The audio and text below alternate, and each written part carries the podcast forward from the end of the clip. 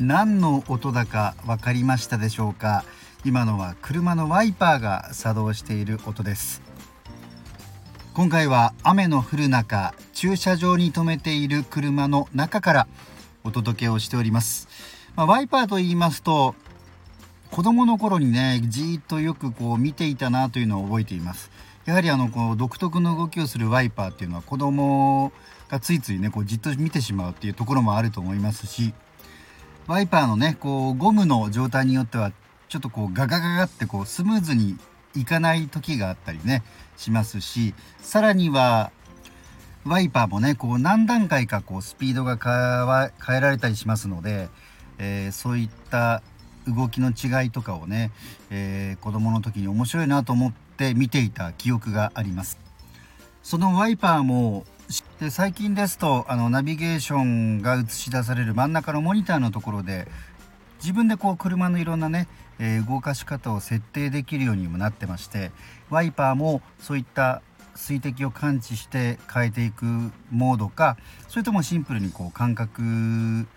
こう間をねあのワイパーが動く秒数を、えー、操作していくだけのシンプルなモードにするそういうのを自分で選べたりもするんですよね。まあ、そんな風に本当にあのまさに日進月歩で自動車の装備っていうものは進化変化をしています。今回のヤマモーターズはそういった昔懐かしい車の装備のお話をしたいなと思います暑い時はテレキューラジオ寒い時もテレキューラジオ家でも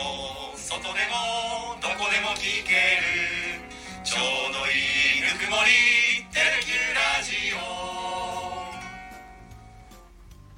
まあ、車の装備で一番分かりやすいこう変化っていうとやっぱり手動だったものが電動になったっていうことですね。今40代後半の私にとってはやっぱり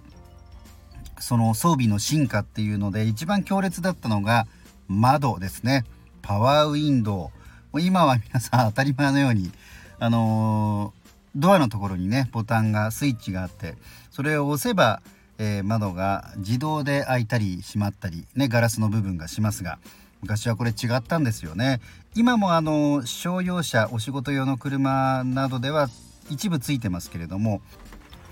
取ってハンドルをくるくる回してガラスの部分を開閉するという手動型だったんですよね。えー、これはもう本当に私は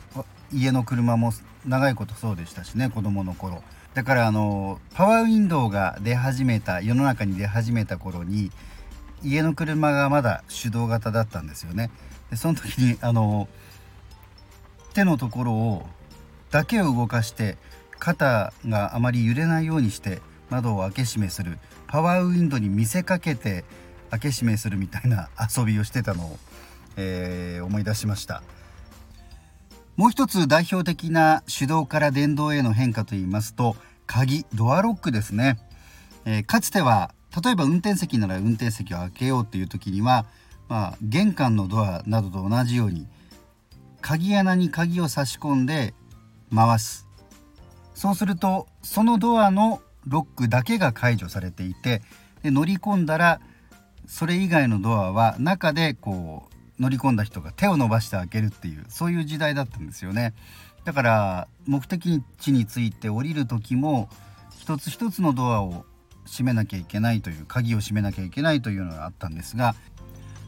ある時集中ドアロックという装備が導入されるようになりました。これは運転席の鍵を開けるとガチャってこう一斉に他のドアの鍵も開け閉めできる。まあ今ではねごくごく当たり前のことなんですけど、えー、それが導入されるようになりました、まあ、それによって、えー、乗ったり降りたりする時にね先ほど言ったように、えー、誰かが手を伸ばしたりあるいは他のところに回って鍵を使って開けたりみたいなことも必要がなくなったんですよね。で今ではそれがさらに進化してリモコンでもう開け閉めができるさらにはそのリモコンを持っていればドアノブに手をね近づけるだけで、えー、ロックを解除できたりというような風にどんどん変わっていって今や大半の車に標準装備されていますよねやはりこのパワーウィンドウと集中ドアロックこれが車を便利にした大きな装備の進化だったと思うんですね。っていうのは運転する人だけではなくて車に乗る全ての人が明らかに便利になるそういう装備だったのでこの2つはやっぱり大きなインパクトがあったと思います。あとは懐かしいところで言うと金婚もありましたね。これもちろん正式名ではないんですけれども、えかつてはあの高速道路などで100キロ時速100キロを超えると金婚金婚ってアラームが鳴っていて、まあ、車にそのスピードが出過ぎてますよっていうのを車からドライバーに伝えるというそんな機能がありました。ただこれは日本車国産車独特のもので、えー、まあ、次第にこう世界標準に合わせて廃止されていったという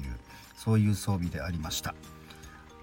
あと個人的にやっぱり懐かしいのはこれはもう私が、えー、免許を取って実際に車に乗るようになった頃なんですが CD チェンジャーですね。これはオーディオの装備です。どういうものかと言いますとこう CD を一枚一枚入れ替えたりする必要がないように、えー、音楽をね続けて聴けるようにということで例えばトランクですとかあるいは助手席のシートの下にこの CD チェンジャーっていうのを置くことができました。でそうすると例えばですね6枚まで入れられるチェンジャーであれば、えー、1枚1枚入れ替える必要がなくて自動的に入れ替わるんですね。でその長く、えー、6枚分の音楽をずっと流し続けることができるというものだったんですよね。懐かしいですね。車のオーディオも家庭用と同じように進化をしていきましたので私が子供の頃はカセットテープそれから CD そして MD ミニディスクの時代もありましたかね。